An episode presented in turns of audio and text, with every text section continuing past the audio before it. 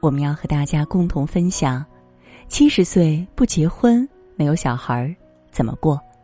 下面我们就一同来分享。在全球范围内，不婚不育这种生活方式正在被越来越多的人接纳。在韩国，放弃恋爱、放弃结婚、放弃生育的年轻人越来越多，简称“三放一代”。在欧洲，不结婚被称为一场软革命，要爱情不要婚姻的观念被广为接受。统计显示，在德国，单身同居但不结婚的人数在适婚人口中的占比达百分之四十七。在我国，据民政部数据，二零一八年我国单身成年人口高达二点四亿人，超过七千七百万名成年人处于独居状态。预计到二零二一年，这一数字将接近九千两百万。但随之而来的是不婚不育人群的养老问题。试想一下，七十岁未婚无子，生活该怎么过？是成为老后破产预备军，还是住进养老院，亦或是孤独死？在国内，抱团养老被不婚人群视作救命稻草。八零后早早加入一个个线上抱团养老社群，而六零后、七零后开始实践线下的抱团养老。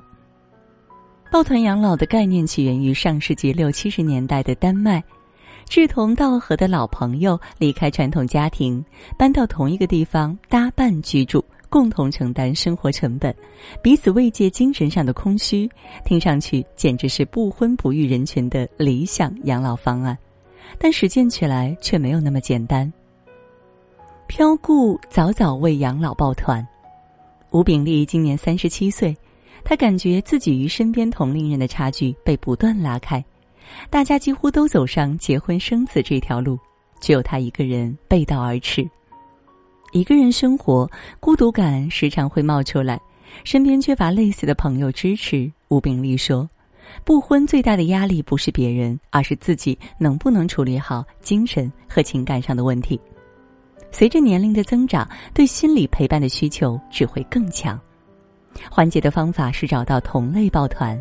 他在豆瓣不婚不育互助社区小组（以下简称豆瓣不婚小组）发帖，寻找同城的小伙伴儿。”另一位豆瓣不婚小组组员周凯杰认为，不婚不育者对养老的需求更明确，也更焦虑。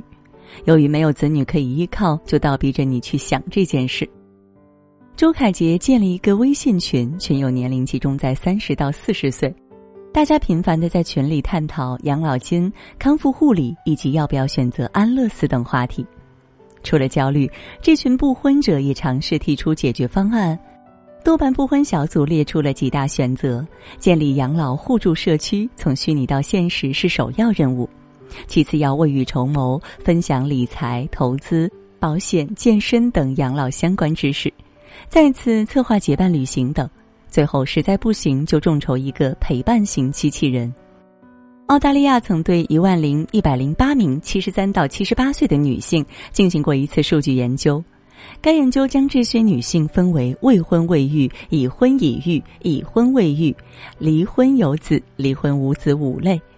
研究数据显示，在受教育程度上，未婚未育的女性比其他类型的女性高，也更倾向于把所受教育转化为收入；而在身体健康层面，她们表现的与其他女性一样，甚至更好。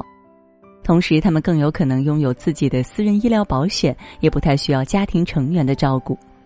最后，该研究得出结果：七十岁以上未婚未育的女性群体，并非人们印象中那样被孤立、贫穷和身心不健康，反倒可能为晚年生活做了更充足的准备。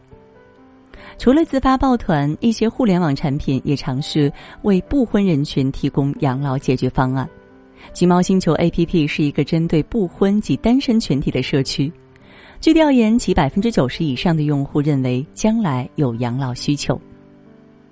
从建立线上社群到普及抱团养老、议定监护等概念，如何针对用户的需求来构建养老服务，是鸡毛星球的重要工作内容。但是，所有线上抱团养老社群都面临一个大问题：如何走向实际的抱团养老生活？毕竟，线上社群发挥的作用是有限的。吴炳丽的想法是先找到同城的小伙伴，彼此从朋友做起，之后再通过搬家等形式一起养老。我不太相信，等到老了再去抱团，人与人之间的信任感是要靠长期积累的。而在周凯杰的规划中，一个抱团养老社群，不同的人应该承担不同的角色，比如有人是提供服务的，有人是负责组织的。有人更擅长消费品相关等等，他则会有意识的培养自己在康复护理方面的积累。抱团养老的规则设定，相比八零后的未雨绸缪，五零后、六零后早已践行抱团养老。据周凯杰介绍，国内的抱团养老都是搬到非一线城市一起生活。解放日报曾报道朱荣林的抱团养老半年实验记。在半年内，朱荣林召集了一批候选人来到他的乡间别墅一起养老。之后，大家过上了从经济到生活理念均共享的生活。伙食上，中晚餐采取自助餐制，每吃一顿就画上一笔，伙食费月底统一结算。家务分配上，老人们准备了值日表，轮流完成每天买菜、洗碗等家务。日常开销也基本采用集体拼单的形式。甚至当一位老人不慎摔跤时，由其他老人轮流照料。但不久后，这种共享生活就出现裂缝，有人因饮食口味不合而离开，也有人因住院不得不与大家分开。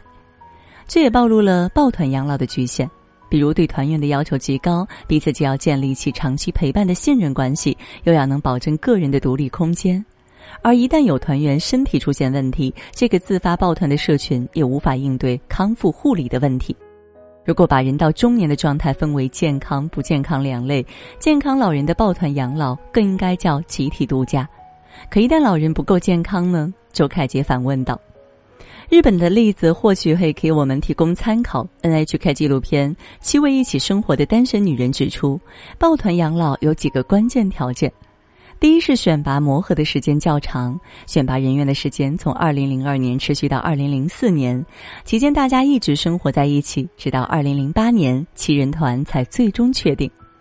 第二，生活独立，不随便麻烦别人。与上述例子中的共享原则不一样，这七位女性虽然住在一栋别墅里，但彼此生活基本独立。一旦有紧急事件发生，可以立刻使用房间的 SOS 呼叫系统。第三，不提供护理帮助的理念。组团之初，七位女性就约定不提供护理帮助，避免因为某位团员重病造成整个团队的生活质量下降。这一理念听起来似乎不近人情，但实操中却为理性之举。毕竟康复护理必须要交给专业的人来做，而大家在一起是为了好好生活。正是有了这几大条件的约束，七人团的抱团养老生活才得以延续。适老化发展才是硬道理。根据最新的人口普查公报，国内六十岁及以上人口占全部人口比重为百分之十八点七，相比十年前上升百分之五点四四，人口老龄化程度进一步加深。同时，据国家卫健委官方介绍，中国养老呈现“九零七三”格局，即百分之九十左右的老年人居家养老，百分之七左右的老年人依托社区支持养老。百分之三的老年人入住机构养老，国内的养老仍以居家养老与社区养老为主。在这样的大格局下，抱团养老确实为解决养老问题提供了新思路，但它无法解决的需求，比如康复护理、养老经济保障等，只有通过整个社会的适老化发展才可以解决。康复护理需求需要借助第三方机构来解决。如果未来第三方康复护理机构能够做到像家政服务那样，那么抱团养老问题就解决了一大半儿。周凯杰说：“老龄化十分严重的日本还发展出便利店式养老，小规模的社区养老院可以为社区居民提供二十四小时入住照顾服务，白天还有日托服务与居家服务，又称养老服务里的‘七幺幺’。”此外，还应发展适老化设计。除了建造适于老年人居住的空间，周凯杰认为，整个社会可以多生产适老化消费品。豆瓣不婚小组组员南屏晚风在生活能够半自理后，总结了一些适老化的好物：便于企业上厕所的坐便椅、盲人智能手机、专门提醒关门、关水、关燃气的出门提醒器、防丢失定位神器等等。智能家居的发展或可实现更多适老化功能。如果未来智能家居有一键报警的功能，那么孤独死问题就得到了解决。周凯杰说。至于养老的经济保障，吴凯杰和吴炳丽均透露出焦虑。除了准备一笔养老金，他们还产生了终身工作的意识。终身工作即高龄人群的再就业，这或许代表了老龄化趋势下解决养老问题的新思路。以日本为例，从国家层面而言，高龄人群再就业是解决劳动力不足、养老金危机的一种措施；而从个人层面而言，高龄人群再就业不仅能改善经济，还可以加强其与社会的联系，缓解孤独与焦虑感。不过，日本的高龄人群再就业政策存在不少的争议，也经过了多次磨合。上文提及的七位一起生活的单身女人发现，即便平均年龄达七十八岁，不少女性仍然坚持每天工作。其中一位女性继续做播音员，还有的女性每天去诊所上班。除了维持收入，继续工作也是她们维持良好心态的重要因素。而周凯杰的本职工作是互联网公司的产品经理，也有过三十五岁职场危机。如今，他积极发展自己的第二职业，包括写公众号、录播客等。要是建立起个人品牌，或许就有了终身的经济来源。想到这一点，他对未来的养老生活似乎没那么焦虑了。点个再看吧，不要等到老了再去抱团。